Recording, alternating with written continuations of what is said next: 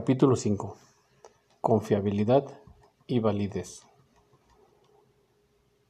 ¿Qué entendemos por confiabilidad? Se refiere a la, libertad, a la libertad relativa que tienen las calificaciones de prueba de los errores de medición. A fin de encontrar la confiabilidad de un test, nos basaremos en la teoría clásica de la confiabilidad donde utilizaremos los coeficientes del test y retest, así como el coeficiente de formas paralelas y el coeficiente de consistencia interna, donde aplicaremos los métodos de discriminación por mitades, el método de Kurder-Richardson y el coeficiente de alfa. ¿Qué validez? ¿Pero qué entendemos por validez? La validez de un constructo, de una prueba, como medida de una variable o característica psicológica. Esta estará a su vez dividida en dos.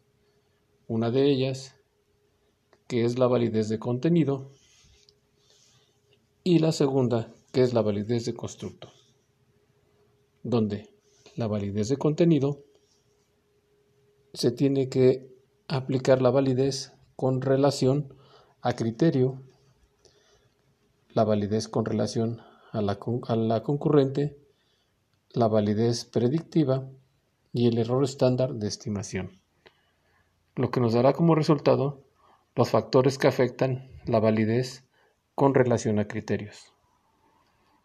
Estos se van a dividir en cuatro donde podemos encontrar las diferencias de grupo, la extensión de la prueba, la contaminación de criterios y la validez creciente. Por otro lado, la validez de constructo, donde vamos a encontrar la evidencia a favor de la validez del constructo y la validación convergente y discriminante. En este mismo capítulo nos encontramos con la utilización del test en la toma de decisiones de personal. En este caso, la organización tendrá como una, finalidad la detección donde los participantes deben de resumir ciertas características buscadas.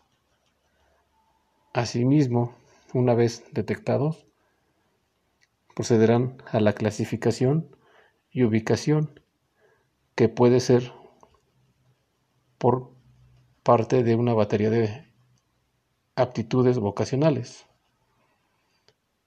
En relación a la tabla de expectativas, se determinará la correlación de prueba-criterio.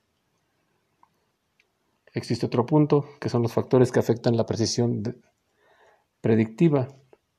En este caso, nos podemos encontrar con falsos positivos y falsos negativos.